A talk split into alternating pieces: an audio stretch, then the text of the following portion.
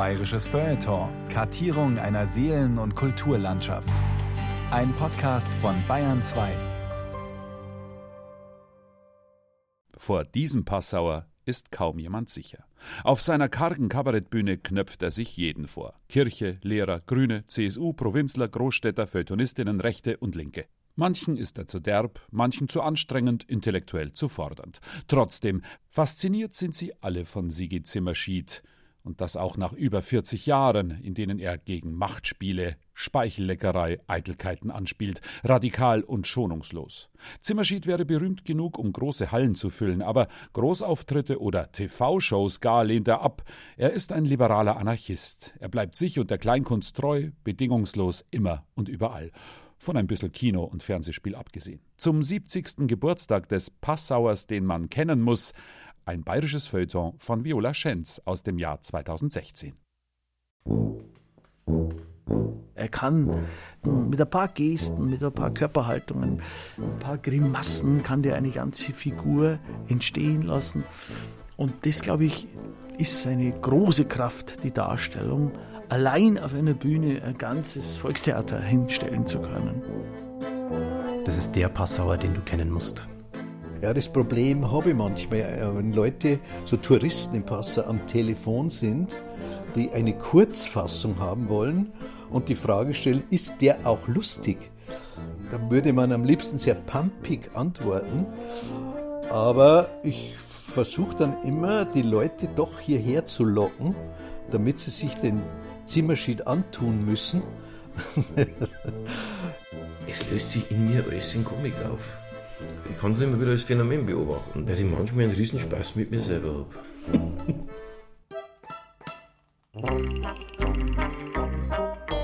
Der Passauer, den du kennen musst. Sigi Zimmerschied. Eine Spurensuche von Viola Schenz. Wie es sich für einen Passauer gehört, war Sigi Zimmerschied auf dem besten Weg, ein guter Katholik zu werden. Ministrant, Pfarrjugendleiter, vorübergehendes Fernstudium der Religionspädagogik. Wäre es nach der Mutter gegangen, wäre er sogar Beamter geworden. Stattdessen wurde er, ja, was eigentlich? Kabarettist und Schauspieler nennt man ihn gemeinhin. Blasse Begriffe, die nie und nimmer das Phänomen Sigi Zimmerschied erklären.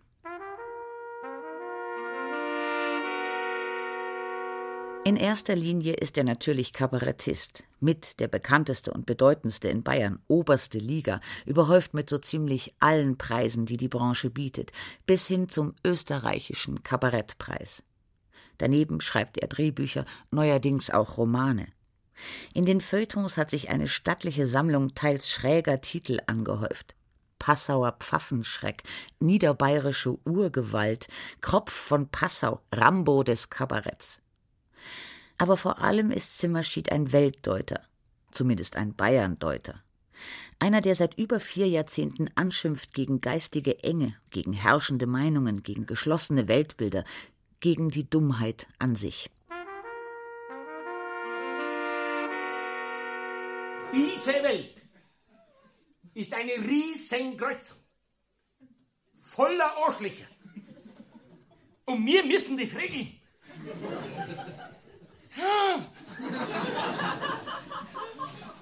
Ich bin eine Ampel.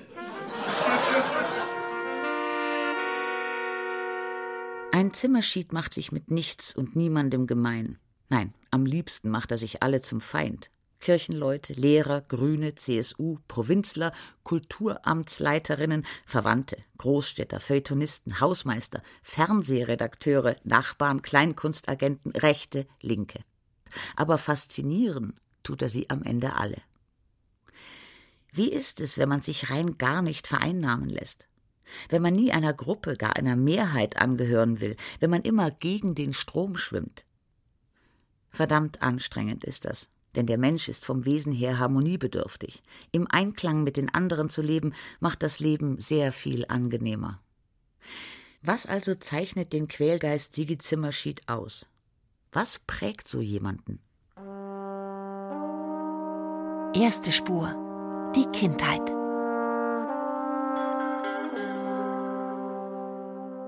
Meine Eltern haben mich enorm geprägt, indem sie jeder auf seine Weise mich nicht verstanden haben. aber damit liebevoll umgegangen sind. Und natürlich noch zwei völlig verschiedene Welten repräsentiert haben. Also die mütterliche Seiten von Polizisten, das waren äh, sehr strenge Beamtenwesen, die gläubig waren, die die Kirche gegangen sind. Und väterlicherseits, das waren Freaks.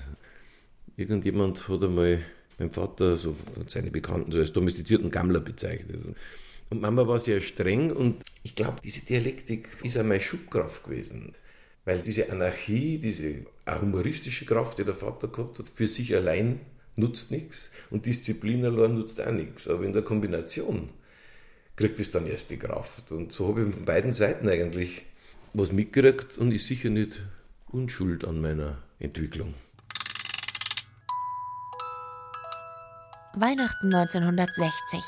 Im zarten Alter von sieben hat Zimmerschied die Idee, die Holzfiguren der Wohnzimmerkrippe mit Lametta-Fäden um den Hals an den Christbaum zu hängen. Also praktisch eine öffentliche Hinrichtung aller Krippelfiguren, was gar nicht gut angekommen ist, was wir dann auch zum Kinderpsychologen geschickt haben. Das hat sich dann in der Schule fortgesetzt. Der aufsässige Schüler muss jedoch auch in Zukunft ständig überwacht werden. Vermerk im Jahreszeugnis des zehn Jahre alten Knaben Sigi Zimmerschied. Ich hab sehr früh auch die Wirkung von sowas äh, erfahren und aufgesogen. Also was die Ironisierung von einem Umstand, der einem eigentlich beklemmt und bedrückt und ärgert, was das für eine befreiende Wirkung haben kann. Für einen selber, aber auch für andere. Also ich erzähle immer wieder gerne die Geschichte, wo man einfach ein Lehrer einen Verweis gegeben hat, mit voller Strenge, mit vollem ernsten Gesicht. Und ich habe den aus dem Stand parodiert. Da war ich zehn, elf. Und der hat so viel lachen müssen, dass er nicht mehr in der Lage war, mir glaubwürdig den Verweis zu geben. Und da habe ich früh einfach schon gemerkt, was das für eine Waffe sein kann. Ironie und Satire. Zweite Spur. Passau.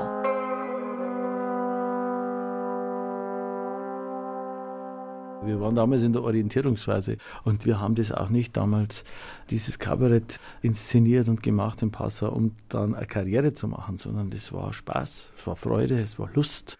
Wir sind halt viel beieinander gesessen, sind durch die Wirtshäuser gezogen und haben irgendwann uns entschlossen, ein paar Kabarettszenen auf die Bühne zu stellen und das war's eigentlich. Das war einfach so, Mensch, was machen wir denn? Ach, machen wir mal, machen wir ein Kabarett.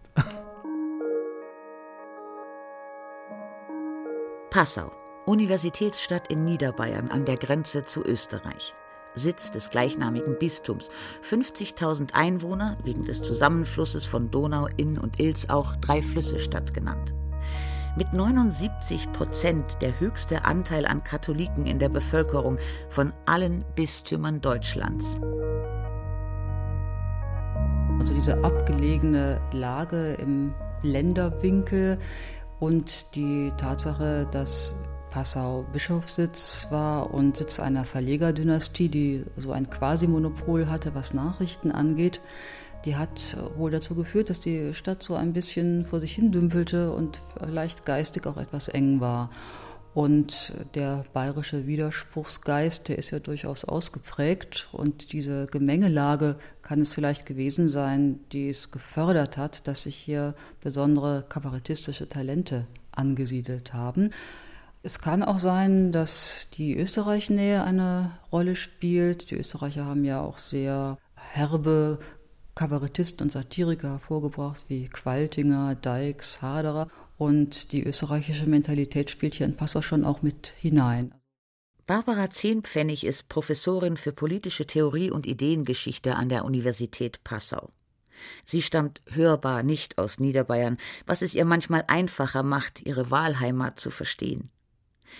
Wer in Passau lebt und geistig arbeitet, beschäftigt sich irgendwann fast zwangsläufig mit politischem Kabarett.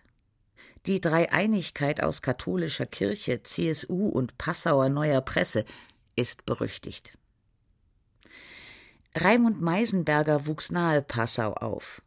Er leitet die Feuilleton-Redaktion der Passauer Neuen Presse. Seit 20 Jahren verfolgt und hinterfragt er Zimmerschieds Auftritte.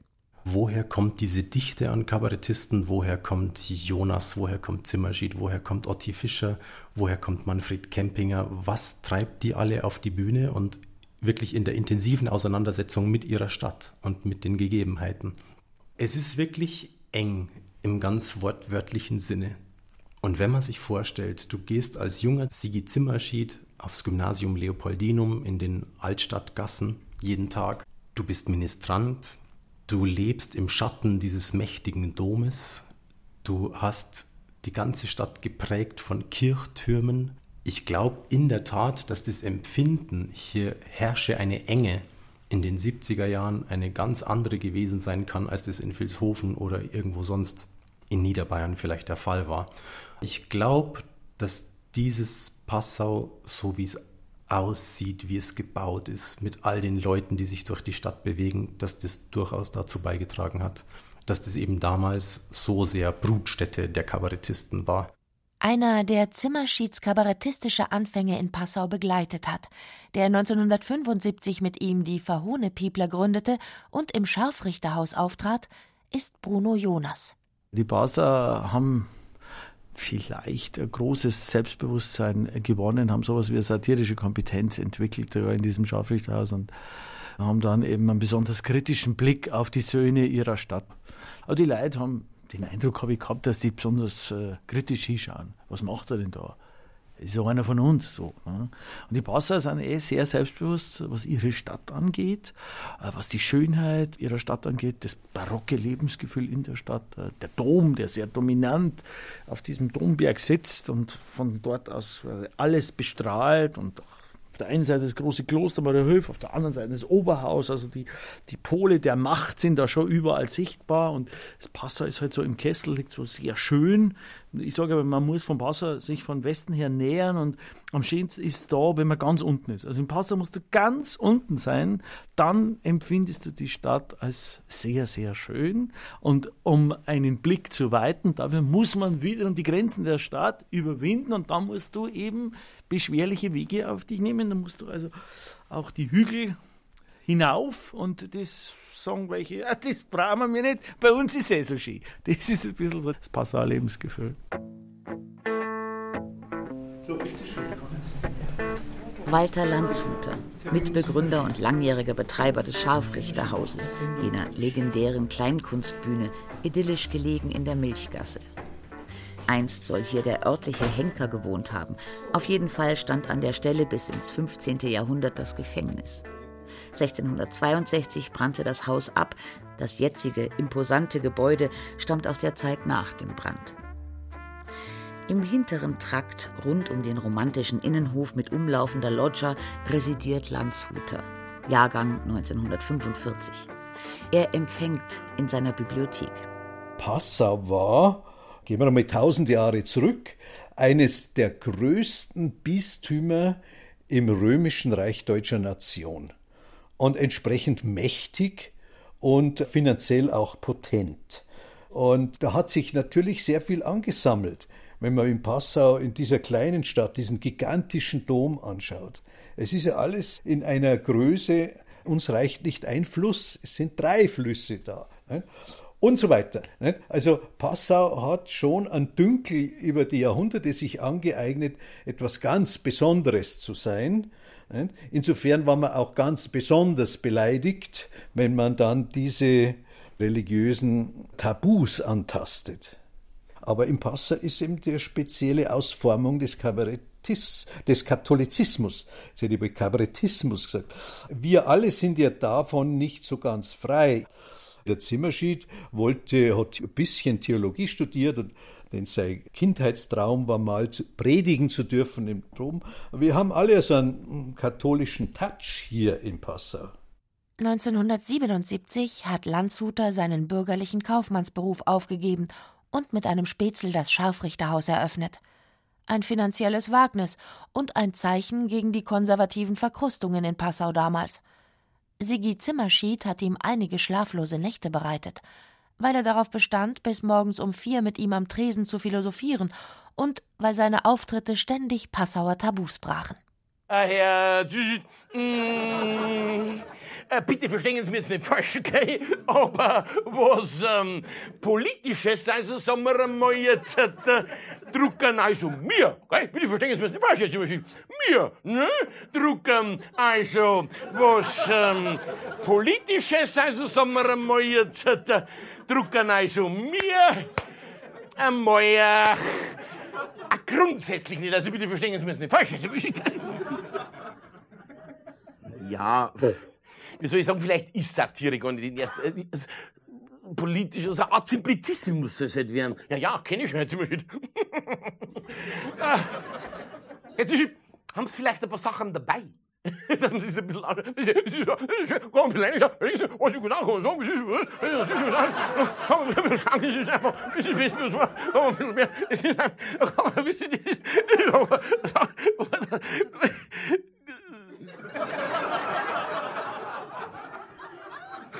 Die sind ja alle Kunden bei uns.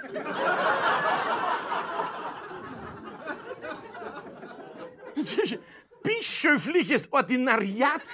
Herr Zimmerschied, die lassen bei uns drucken.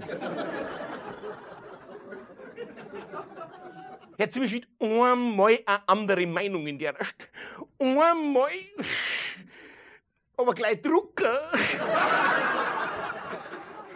Der Sigi hat schon den Bezug nach Passau am Anfang sehr, sehr stark äh, gehabt und auch gepflegt und hat da in Passau in dieser Mischung aus Presse, Kirche, CSU, wie er das immer formuliert hat, hat er eher sein Wirken und seinen kabarettistischen Feind oder Gegner, sagen wir mal, gesehen. Die Brüderlichkeit wird zu feierlichen Anlässen aus dem Exil geholt, um gemeinsam mit dem Oberbürgermeister, dem Generalvikar, um den Hals zu fallen und dabei zu bemerken, dass dieser schon wieder zugenommen hat. Kein Wunder, wenn man nur vom Besten isst und zweimal am Tag Kreuz schlagen, ist zu wenig Bewegung.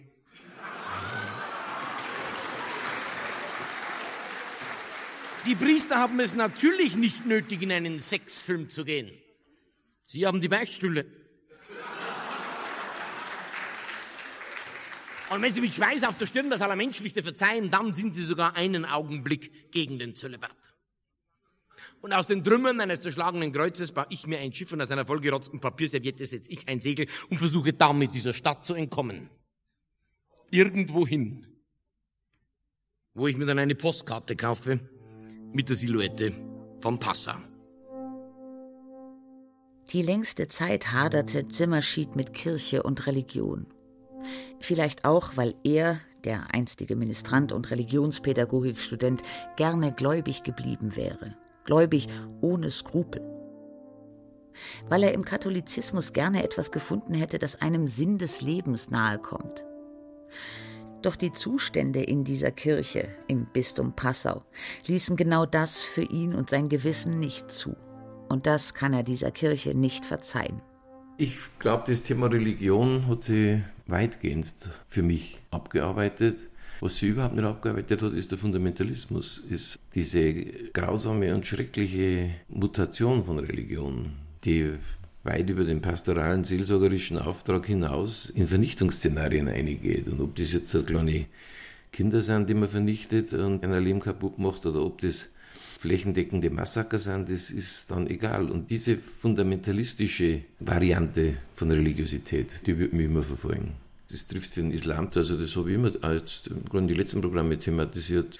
Das ist genauso ein Bestandteil derselben Beschränktheit und Gefährlichkeit, die es im Katholizismus gegeben hat. Also das muss man glaube ich nennen. Also da habe ich auch keine Berührungsängste, das zu tun. Dritte Spur. Die Öffentlichkeit. 1975, Peschelkeller, Passau. Zimmerschied und Jonas führen ihr Stück Himmelskonferenz auf. Bei ihnen sieht der Himmel natürlich anders aus als im restlichen Niederbayern. Gottvater machtlos, Jesus ein Freak, der Heilige Geist besoffen, Maria zum zweiten Mal schwanger. Na, also was das ne? Na, sicher nicht fangt. Er gefunden fressen für die Linken. Ja, hast du es nicht gesehen, wie er die angezahnt hat, hä? Wer?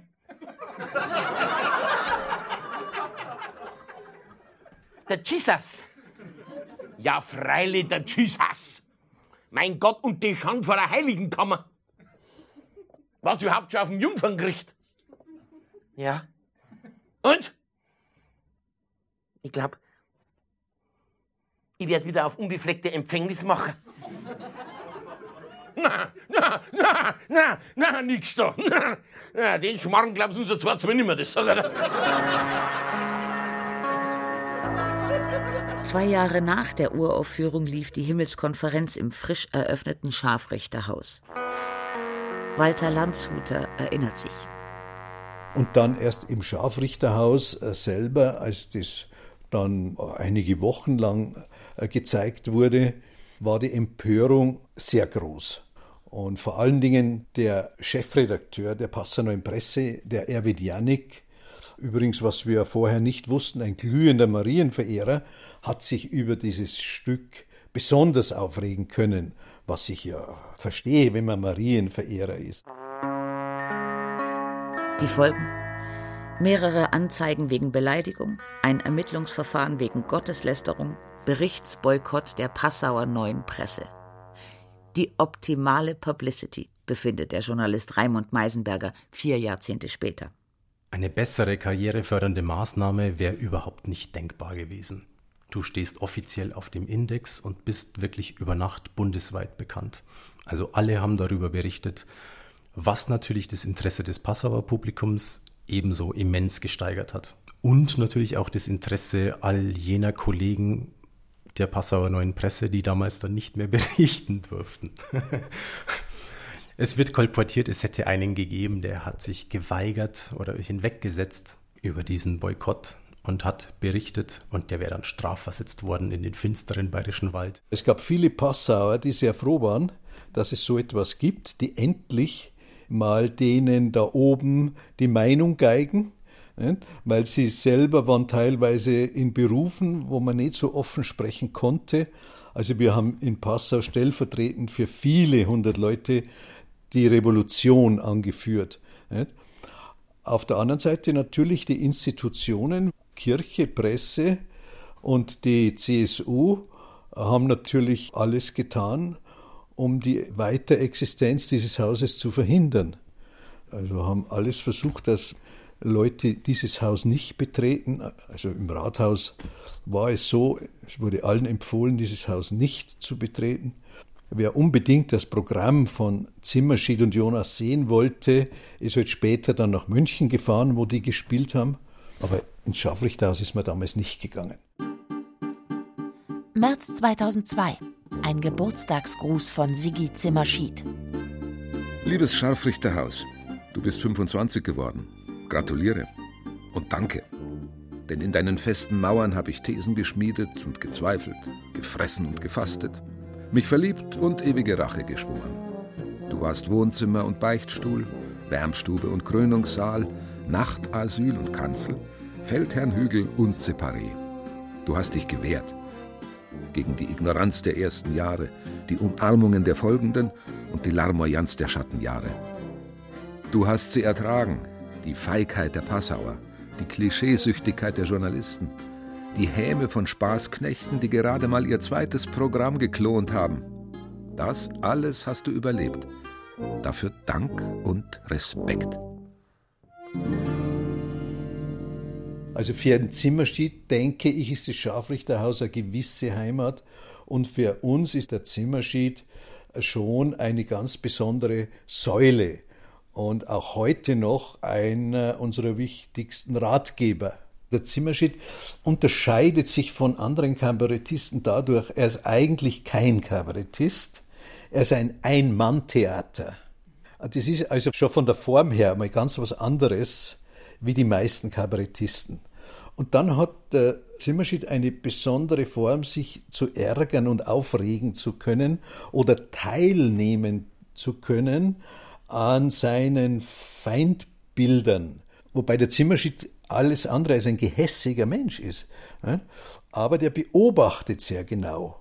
Das hat er halt genetisch so mitgekriegt. Also auf der Bühne ist er ein Darsteller nicht nur von ein paar Ideen oder von politischen Situationen, sondern er stellt immer ein komplexes Gefüge dar. Er hat die darstellerischen Möglichkeiten dazu, die nicht jeder Kabarettist hat. Und Zimmerschied hat da seine ganz eigene Art. Für die Politikprofessorin Barbara Zehnpfennig verkörpert das Scharfrichterhaus mit seiner Bockigkeit, seiner Gegenkultur, mit seiner Kleinkunstbühnenopposition diese Liberalitas Bavariae, diese spezifische Form bayerischer Liberalität, die auch dazu führt, dass die Bayern, die einerseits durchaus autoritätswillig sind, doch auch große Distanz zu Autoritäten haben, sie immer so ein Hintertürchen lassen, durch das sie hindurchschlüpfen können. Dieser Satz, einen starken Anarchen bräuchten wir halt, den finde ich so typisch für diese Haltung. Und von dort her ist vielleicht auch einfach eine Affinität da, Autoritäten nicht nur anzuerkennen, sondern sich auch über sie lustig zu machen. Vierte Spur. Vorbilder und Nachahmer.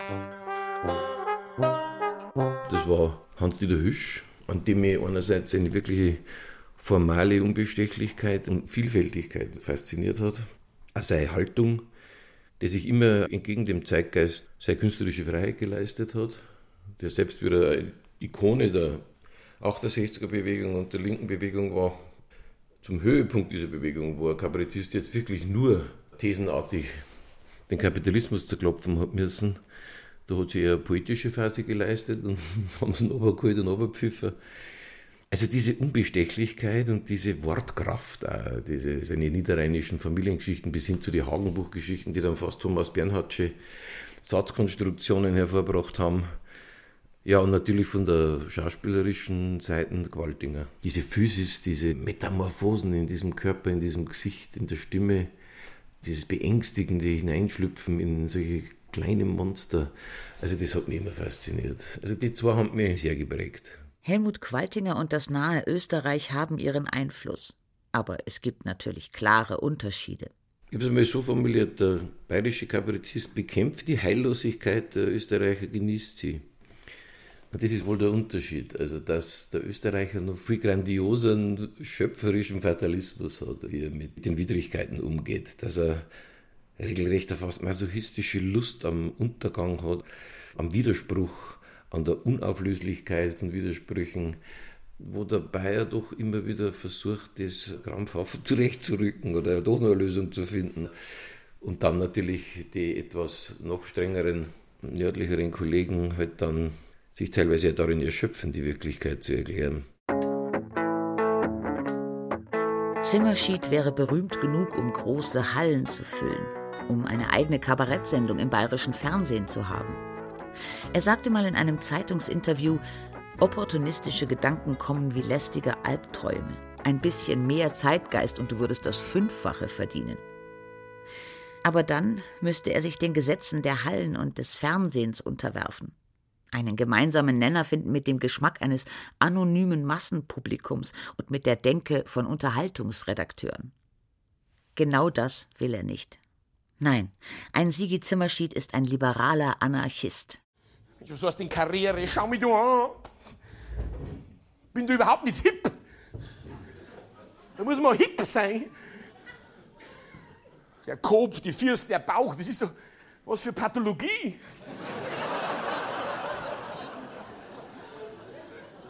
Überhaupt nicht hip. Was sind nicht? Vielleicht sollt ihr Rilke-Lesung machen. Oder ein Kochbuch schreiben. Ein Topf als Chance. So was. Oder, oder bei Sat 1 andocken. So ein Assistenzarzt, so einen niederbayerischen Assistenzarzt in der ersten Soap. Hä? Ja, Schwester, Sie können dem Herrn Staatssekretär den Fuß doch nicht verkehrt umahnen.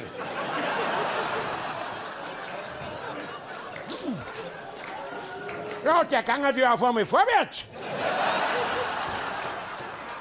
Es ist schon eine sehr spezielle Form von Humor, teilweise sehr dunkel dem österreichischen Verband, teilweise bizarr verquer, das nicht so viel Leid lesen können. Also es ist und bleibt ein eingeschränkter Kreis. Der Mensch liebt schon die, die schnell fassbare Pointe, die kurze Geschichte. Wo einmal rausgekommen, wenn es im Fernsehen kommt, da kann sich zwischendurch ein Butterbrot herrichten und kommt immer noch mit. Das ist halt diese Gebrauchsunterhaltung, von der ich mich ja schon wesentlich unterscheide. Und deswegen ist er der Kreis, der das liebt und der das mag. Ist nicht klein, aber er ist begrenzt. Es gibt so Gruppenzwänge. Es gibt Gruppen. Was, was? Du, wie ist der Teufel will? Hat man einen Intellektuellen im Kegelclub? Ja. Was? Ja. Und der nervt. Ja, ihr müsst unbedingt ins Kabarett gehen, müsst euch den Zimmerschied anschauen, könnt ja nicht ganz verblädeln, weißt ja. Und damit es endlich aufhört, sagt man, ja, ist gut, geht hin. Wer sich live auf Zimmerschied einlässt, muss wissen, was er sich antut. Manche setzen sich lieber gleich nach hinten, um seinen Zumutungen zu entgehen. Es hilft nichts. Er geht ja auch durch die Reihen. Manche kommen gerade wegen seiner Zumutungen, denn in ihnen manifestieren sich Zimmerschieds Qualitäten. Walter Landshuter. Meistens sind dann doch sehr froh, dass sie diese Ausnahmeerscheinung auf der Bühne angeschaut haben. Beschwerden gibt es höchstens von den Leuten, die in der ersten Reihe sitzen, weil der Zimmerschied oft sehr schwitzt oder, oder spuckt und die in den Genuss seiner Säfte kommen. Aber viele sind sogar dann sehr positiv angetan, dass sie mal einen Schweißtropfen, so einen Zimmerschied abkriegen durften. Wir verleihen jedes Jahr das Scharfrichterbeil. Und insgeheim ist die Jury natürlich immer auf der Suche nach einem so einem neuen kleinen Zimmerschied. Aber das ist nicht so einfach. Er wird ja eine Jahrhunderterscheinung bleiben. Die Spaßgesellschaft fordert ihren Tribut. Alles muss witzig sein, alles muss lustig sein und vordergründig lustig sein. Die schnellen Erfolge sind die es die zählen.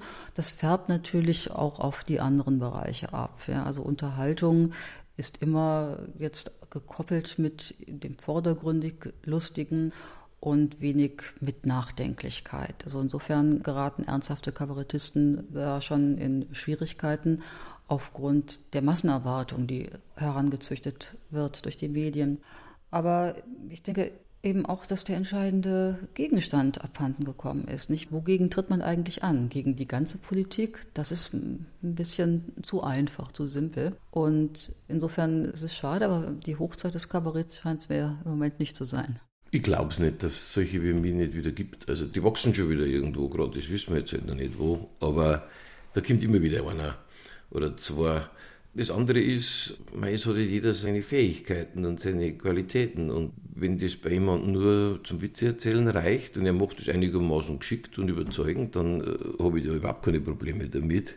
Es ist ein wenig ein Problem, das ich mit den Kollegen habe, als mit den Medien, die einfach den Begriff des Kabarettistischen mittlerweile so deformiert uns eingegrenzt haben auf diese Comedian-Wahrnehmung, dass für andere Formen überhaupt kein Platz mehr ist.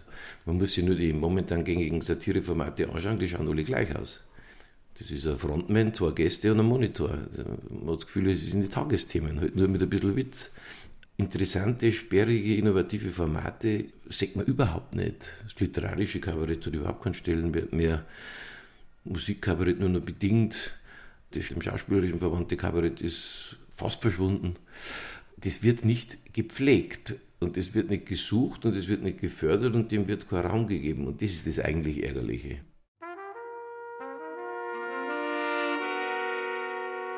Und so hat er zum Fernsehen ein gestörtes Verhältnis. Klar, es gibt regelmäßige Auftritte dort, recht prominente sogar. Tatort, Polizeiruf 110, Rosenheim-Cops, diverse Provinzkrimis. Aber Kabarett? Nein, ein Bildschirmkaschball, wie er es nennt, will er nicht sein, auch nicht in den Sog von Twitter oder YouTube geraten. Walter Landshuter führt zwar nicht mehr die Geschäfte im Scharfrichterhaus, aber er hält nach wie vor Ausschau nach Kabarettnachwuchs, nach jemandem, der oder die irgendwann in Zimmerschieds große Fußstapfen treten könnte. Ich habe nichts gegen gute Comedians. Also es gibt sehr intelligente Comedy-Geschichten, die kann man auch bringen. Man muss das nicht so verteufeln diese enge Verwandtschaft von Kabarett und Comedy bringt ganz interessante Blüten zutage. Und ich, wenn ich an die jungen Nachwuchsleute denke in den letzten Jahren, Klaus von Wagner zum Beispiel, der jetzt im ZDF die Anstalt macht, ja, Da gibt es noch mehrere. Nicht? Da kann ich nicht sagen, das ist jetzt eindeutig politisches Kabarett oder das ist nur Comedy. Das sind halt so Mischformen. Man muss sich halt damit beschäftigen und so stur nur mehr sagen, also der ist nicht politisch, kann man ja auch nicht. nicht? Der Zimmerschied sagt manchmal keinen einzigen so direkt politischen Satz und dennoch ist der gesamte Abend gesellschaftspolitisch eine brutale Abrechnung. Und zwar am liebsten mit dem Publikum, vor dem er gerade steht. Im Prinzip nicht zum Aushalten, die Münchner. Im Prinzip alles wissen's besser. Alles ist schöner bei einer, alles ist größer bei einer, alles ist stärker bei Und dann reden die so komisch. Die bringen es meine Lauf beim Rennen, aber das ist so ganz. Hey, nachher bin ich nachher nicht aufgegangen auf Dachterrassen, nicht? Nachher nicht, war schon, nachher nicht, nachher nicht, nachher nicht, war schon, nachher nicht. Und dann habe ich umgeschaut die Alten, weil wir Münchner, wir Münchner, wir haben ja die Alten nachher nicht, war schon, nachher nicht, nicht, nicht, nachher schon, nachher. Wir haben ja die Alten und wir haben ja nichts da vom BMW und wir haben was Platz und einen Olympiaturm haben wir auch nicht, nachher nicht, war schon, nicht. Es ist ja nicht wie in Niederbayern, wo es bloß ausgefranste Wiesen, bigotte Weiber und einen Minderwertigkeitskomplex habt, nachher nicht, nachher nicht.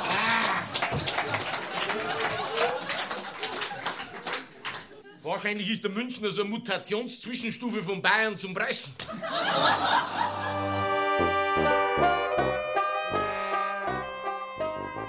Fünfte Spur. Perfektion. Wir haben halt ein paar Antennen mehr, die draußen sind und das heißt, man nimmt immer wahr, man nimmt immer auf und ich bin auch bewaffnet, also mit Notizblock, mit Diktiergerät, mit Fotoapparat, mit also ich versuche dann schon Augenblicke auch festzuhalten, zu skizzieren, zu sammeln, oft gar nicht wissend wofür, also einfach weil sie halt für sich sprechen und weil sie eine Qualität haben. Dann allerdings in der Gestaltungsphase hört die romantische Spaziergeherei auf, sondern dann ist wirklich Arbeit. Dann sitzt man halt da zwei, drei Monate und versucht all dem eine Struktur zu geben und ist dann eine ganz ernsthafte Konstruktionsarbeit aus diesen ganzen Fundstücken Geschichte zu machen oder einen Theaterabend oder einen Roman oder was auch immer. Auf alle Fälle, es ist ein ständiger Wechsel zwischen lustvoller Wahrnehmung und strenger Arbeit. Er ist schon sehr genau, das muss man schon sagen. Der Sigi, wenn Sie das Programm anschauen von dem und am anderen Tag schauen Sie es wieder oder drei Wochen später schauen Sie es wieder, dann können Sie die Uhr danach stellen. Er spielt wirklich ganz präzise und diszipliniert das Programm so, wie er es auswendig gelernt hat, wie er es geprobt hat. Das ist der Unterschied zu mir. Also bei mir ändert sich das von einem Tag auf den anderen. Vielleicht ist der Sigi eher derjenige, der beharrlich bleibt, der Beharrende. Und in der Konstellation mit mir war das so, ich bin derjenige, der gesagt hat, wir müssen es nochmal anders machen, wir müssen es ändern, lass uns das nochmal umschreiben. Der Sigi schreibt einen Text und sagt, das ist. Der Sigi schreibt seine Texte hauptsächlich im österreichischen Sauwald, auf einem kleinen Hof, eine knappe Viertelstunde von Passau entfernt. Erstes Kontrollorgan, Ehefrau Ute. Also wenn ich meiner Ehefrau, die evangelisch ist, wenn ich der Text verlese und sie lacht nicht, dann bin ich überzeugt, das kann ich so lassen. also sie ist dann mehr so, was die Pointen anbetrifft, also was Geschichten anbetrifft, was Erzählenswertes anbetrifft, was Inhalte anbetrifft das Wesen der Pointe ist bei uns beiden sehr unterschiedlich. Und es ist halt doch so, also evangelische Menschen sind offensichtlich sehr inhaltsfixiert, sind sehr dialektisch, brauchen wirklich Pointe, die sie im Wort dialektisch auflöst. Und ich erzähle oft über Bilder, ich chiffriere oft, ich verzeihe oft auch nur über Lautmalerei, die fast dadaistisch überhaupt keinen Sinn ergeben und nur erspürbar sind, was da gemeint ist. Und da ist sie mir keine große Hilfe. Manchmal schreibt er auch in München, in seiner Heidhauser Altbauwohnung. Das Schreiben ist Hochkonzentration, der Auftritt sowieso. Zimmerschied geht an Grenzen, stimmlich, physisch, intellektuell, an seine, an die des Publikums. Zwei Stunden Wucht, zwei Stunden Monolog, keine Aussetzer, keine Versprecher. Ja, zum einen ist es so, dass viele meiner Figuren mit derartigen Sprachfehlern behaftet sind, dass man einen Versprecher gar nicht merkt. Aber hm, ernsthaft, es bedarf eigentlich keiner großen Vorbereitung, sondern das ist ein Wesenszug, das ist ein multiples Wesen, das da irgendwo in mir ist und diese Figuren schafft. Die einfach raus müssen. Und die dulden jetzt auch keinen Dressurakt oder keine Reduktion, sondern die kommen in einer vollen Stärke, in einem vollen Umfang raus. Und da verbietet sich allein schon die Zurückhaltung, was nicht heißt, dass die Figuren nicht leise sein können, dass die nicht mal still sein können, aber die Intensität ist wahrscheinlich endogen da bei mir. Ich kann das nicht anders. Ich bin in den Spielmodus gekommen, dann ist das wie eine Transformation. Da, ist, da passiert was mit mir, da bin ich dann auch wie ein anderer und da ist das dann nur noch bedingt steuerbar von der Intensität her. Raimund Meisenberger. Das allererste, was auffällt, wenn man fünf Minuten drin sitzt, ist diese unglaubliche Energie, die von ihm ausgeht. Sowohl in seiner Sprache, in seiner Mimik. Es sind irrsinnig guter Schauspieler und einer der Kabarettisten, die wirklich sehr, sehr viel spielen auf der Bühne mit ihrem Körper und mit ihrem Gesicht. Diese Radikalität, die dir auf der Bühne entgegenkommt. Der starrt dich an, er geht sehr, sehr gern durch die Reihen hindurch, verlässt die Bühne, geht zu seinem Publikum, fasst die Leute an. Sprichwörtlich gefürchtet ist seine feuchte Aussprache. Und die sieht man dann auch. Man sieht die, die Tröpfchen durch Saallicht fliegen und dann mit den entsprechenden Reaktionen des Publikums wird es dann kommentiert, ist ja klar. Und all das gehört dazu und macht einen Teil dieser Faszination, aber auch so einen kleinen Teil Ekel, glaube ich, mit aus. Und beides zusammen ist der Sigi Zimmerschied. Es gibt Gewissheiten in so einer Sigi-Show. Etwa, dass er schwarz trägt. Schwarze ausgebeulte Jeans, schwarzer Pulli oder schwarzes T-Shirt. Will er etwas ausdrücken mit dieser Farbe, die Intellektuelle, Künstler und solche, die es sein wollen, so gerne tragen? Schmarrn, sagt er, schwarz sei die einzig praktische Farbe, wenn man dauernd auf Tour ist, aus dem Koffer lebt und beim Essen oft kleckert. Der Show in Schwarz geht ein fester Ablauf voraus. Mein Ritual ist Schlaf. Also ich bin in der Lage, mich wirklich so eine Stunde vor der Aufführung hinzulegen. Bin dann auch weg. Also ich schlafe wirklich. Wach dann auf, trinke noch schnell einen Espresso und da ist alles so frisch und gereinigt im Kopf, dass auch von daher schon nichts mehr im Weg steht. Also andere trinken ein Bier vorher, andere gehen spazieren, aber ich schlafe. In seinem Vertrag steht sogar, dass er eine Liege bekommt. Es gibt immer Veranstalter, die entweder das Wort nicht kennen oder das nicht fassen können dass der Künstler auch hinlegt und dann baut man sich halt aus Tischen und Stühlen und Turnmatten oder irgendwas, das war also eine Art Lagerstadt und haut sich da drauf oder auf eine Küchenzeile oder rafft ein paar Hemden zusammen als Kopfkissen. Also das waren für die absonderlichsten Ruhestätten. Und die gewöhnungsbedürftigsten Veranstalter. Handtücher hab ich gesagt. Und keine Teichfolie. Wahnsinn, du. Frische, ungewaschene, imprägnierte Handtücher. Dann kann er mir gleich anstrahlen. Was? Handtücher brauchen Sie. Das auch noch. Dusche. Ja, dass die Kabarettisten waschen, das haben wir nicht gewusst. Da um Eck ist ein Schlauch, mit dem der wir Kartoffel putzen. Ah ja, Veranstalter, du. Örtliche Veranstalter. Was? Kabarett. Nachwuchs. Du, wir sind jetzt eine internationale Agentur mit einem E-Mail und einer Espressomaschine. Dienstag geht's überhaupt nicht. Weil da bin ich im Zigeunerbaron in Deckendorf, weißt du, da wird's länger. Der Rainer macht die Golden Gospel Pearls im Pfarrkirche, der Erwin hat einen Schwanensee im Freien und der Otto macht einen Mittermeier im Fichtach. Weißt du, mit deinen Programmen, das mit der Politik, allerweil, da wieder gell? und dann das mit der, mit, mit der, mit dem Krieg, allerweil, wieder und dann das mit der Kirche, allerweil, wieder also, das will ja keiner mehr hören. Die Leute wollen einen Fun. Schneid Gesichter, fegelt einen Dackel, Bohr in der Nase. Und die Moral all dieser Spuren und Beobachtungen? Die Kirchenleute, Lehrer, Grünen, CSUler, Provinzler, Kulturamtsleiterinnen, Verwandte, Großstädter, Feuilletonisten, Hausmeister, Fernsehredakteure, Nachbarn, Kleinkunstagenten, Rechte, Linke, sie alle ändern sich nicht. Trotzdem oder deswegen stänkert Zimmerschied auch nach 40 Jahren gegen sie an. Niederbayerischer Sturschädel.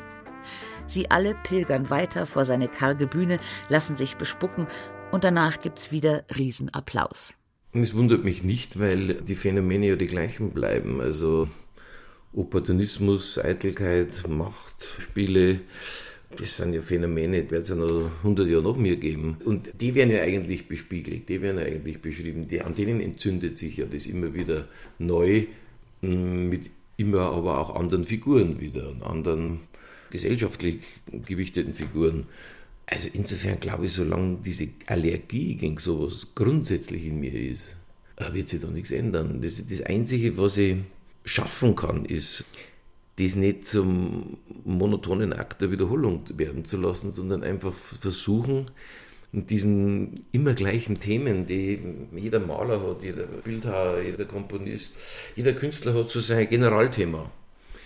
Und dem einfach immer wieder Facetten abzugewinnen, formal und inhaltlich, die die Leute immer wieder von anderen Seiten faszinieren und backern. Und mit Zugängen spielen, mit Theaterformen spielen dieses Spiel und diese Kreativität ist es, die die eigentliche Arbeit ausmacht. Das andere ist einfach Allergie, sich nicht gewöhnen wollen an die immer gleichen Spielregeln.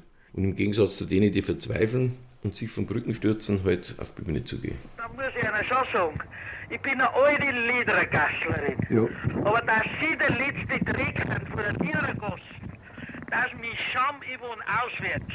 Aber ich habe jetzt eine Sportkamera geschickt. Ja dass sie der letzte Trick haben, das so gerne ich. Und ihr Vater war ein großartiger Mann, den haben wir gern gehabt. Gern haben wir ihn gehabt. Und für ihn haben wir eingestanden. Ja. Aber sie, er hat uns manchmal gelobt, wenn sie der Siegfried sind, hat er uns manchmal gelobt. Und jetzt wirklich, es ist gut, dass er es mehr erlebt hat. Das so gerne ich als Sportskamerad von ihrem Vater. Das so gerne. Und jetzt schreie ich in dem Brief, mein Freund hat mir geschickt, auf Landshut. Aber ah, ja. Das so gerne. Und wenn das der Klaffenbeck-Bur sei, Bur ist von der Ledergossen, äh, von der Klingergossen, das ist genau das Individuum, wie Sie haben. So, und jetzt habe ich Ihnen gesagt, als ehemaliger Passauer, von der Ledergossen, dass Sie der letzte Trick haben. Oh, das freut mich. Ganz, das, das wissen Sie. Und das dürfen Sie sechsmal einschreiben und ich werde Ihnen dann Kontra geben. Aber so Kontra mit den ganzen Ledergasslern, ja, dass Sie es wissen. Wenn Sie vorher keinen Herzschlag kriegen? Nein, den kriege ich nicht, weil da bin ich noch gesund. Ah, ganz ja. gesund. Aber das so gerne ein ganz ein mieser, verfeider, dreckiger Trick haben Sie. Es gibt sehr viele Leute, die mir sagen, zum Zimmerschied gehe ich nicht mehr hin, weil der so unflätig ist. Der braucht so garstige Worte. Zimmerschied macht er das mit Vergnügen, dass er die Leute schockiert mit so unflätigem Zeugs. Und dann dauert es ein, zwei Jahre, dann treibt sie die Neugier doch wieder her Zimmerschied ist für mich keine Spur altersmilde geworden. Der schafft es einfach immer noch, ein einigermaßen bürgerliches Kabarettpublikum zu irritieren oder auch zu schockieren. Natürlich ist die Stadt stolz und das Haus und die Stadtführer und die PNP und alle finden ihn wichtig, aber trotzdem treffe ich sehr, sehr viele Leute, die sagen, ich würde nie im Leben zu einem Sigi Zimmerschied-Programm gehen, weil der war mir schon immer zu derb, der war mir schon immer zu grobschlächtig, zu brutal, auf Niederbayerisch, fuiz geschert. Und beides ist die Wahrheit über Zimmerschied und die Stadt Passau und das Verhältnis. Also so groß die Wertschätzung der einen ist, so groß ist doch die Distanz vieler einfach zu dieser Art von Kabarett. Auf seiner Website nennt Zimmerschied auch Anschrift und Telefonnummer in Passau. Sind die Zeiten vorbei, in denen er nachts angerufen und beschimpft wurde? Ist schon lange mehr passiert, zumindest. Ich glaube, dafür ist meine Satire auch zu kompliziert, als dass sie einfache Geister daran entzünden könnten. Da waren die ersten Satiren vielleicht direkter noch und kräftiger in der, in der Attacke und in der zielgerichteter und zielgenauer in der Adresse des Gegners. Mich interessieren immer mehr jetzt andere Dinge. Mich interessieren psychologische Studien oder Figuren über einen langen Zeitraum zu begleiten und sie nicht jetzt nur als Zielscheibe zu benutzen. Und das wird dann so komplex, da kaum jemand dann mit einem schweren Impuls rausgeht und ins Telefon schreien muss. Da hat er genug damit zu tun, das zu verstehen. Es ist ja nicht so einfach. Wir sind heute ja nicht mehr der Stachel im Fleisch der Stadt, sondern wir sind das Aushängeschild. Es ist schön und recht, dass alle Stadtführer jetzt dieses Haus betreten und es vorführen, gleich nach dem Dom. Das ist ja viel schwerer, damit umzugehen, als wie früher, wo man ein klares Feindbild hatte. Längst sitzen Chefredakteure der Passauer Neuen Presse in Zimmerschied-Premieren und die Verlegerin fördert das Scharfrichterhaus finanziell. CSU-Stadträte gehen dort ein und aus. In seinen Broschüren listet Passau Tourismus das Scharfrichterhaus neben dem Dom auf, ganz selbstverständlich. Herrscht inzwischen die große Harmonie in Passau? Die Harmonie, die Zimmerschied nie angestrebt hat. Wolf neben Lamm, so wie in der Bibel? Von wegen. Für mich ist ja schon ein Erfolg, wenn wir die in Ruhe lassen. Dass das in Ruhe lassen dann so weit geht, dass dann aus irgendwelchen Gründen einer ins Theater gingen und sich das anschauen. Oder, und man darf ja nicht vergessen, dass das auch damals nicht alle waren, die da gegen das waren, was ich gemacht habe oder was, was Scharfrichterhaus repräsentiert hat. Es war noch ein unglaublicher Druck da, eine Angst da, sich zu outen. Also Sympathiekundgebungen aus Kreisen, die ich nicht für möglich gehalten hätte, habe ich schon in meinen Anfängen in Zeiten der Himmelskonferenz schon erlebt. Wo plötzlich ein der war damals Bischofssekretär in Mainz und ist früh im Vatikan verkehrt und den, den habe ich von früher kennt. Der dann gesagt, du hast du noch ein paar von deinen Kassetten, kannst mir da ein paar mitgeben, weil im Vatikan gibt es einen Haufen Leute, die das gerne hören. und dann meine, meine Himmelskonferenz im Vatikan mitgenommen und das haben sie dann wahrscheinlich irgendwo in den, in den Gärten versteckt, hinter der Pinie, haben sie es dann angehört. Also da hat es Sympathien gegeben, die ganz deutlich waren und die da waren und die nicht zu leugnen waren. Und diese Angst ist halt jetzt weg. Und dadurch trauen sie die halt dann, das auch viel unbefangener zu sagen. Wobei der Umgang mit Widerspruch möglicherweise der gleiche geblieben ist. Also an mich hat man sich halt jetzt gewohnt, bei unserem Kropf. Aber man 40 Jahre Zeitspanne, sich an ein Phänomen zu gewöhnen und sich dem anzunähern, das ist jetzt also eine Riesenleistung ist es auch nicht. Also, aber sie haben es jetzt halt. Jetzt muss man schon aufpassen, dass man nicht so oft in die Fremdenverkehrsprospekte auftaucht. Das stimmt schon.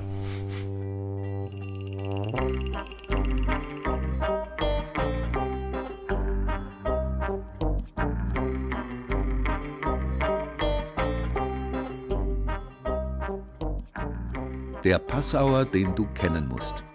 Sigi Zimmerschied. Eine Spurensuche. Von Viola Schenz. Es sprachen Christiane Rosbach, Caroline Ebner und Heinz Peter. Regie Christiane Klenz. Ton und Technik Christiane Schmidbauer. Redaktion Katja Huber. Eine Produktion der Redaktion Hörbild und Feature Land und Leute des Bayerischen Rundfunks 2016.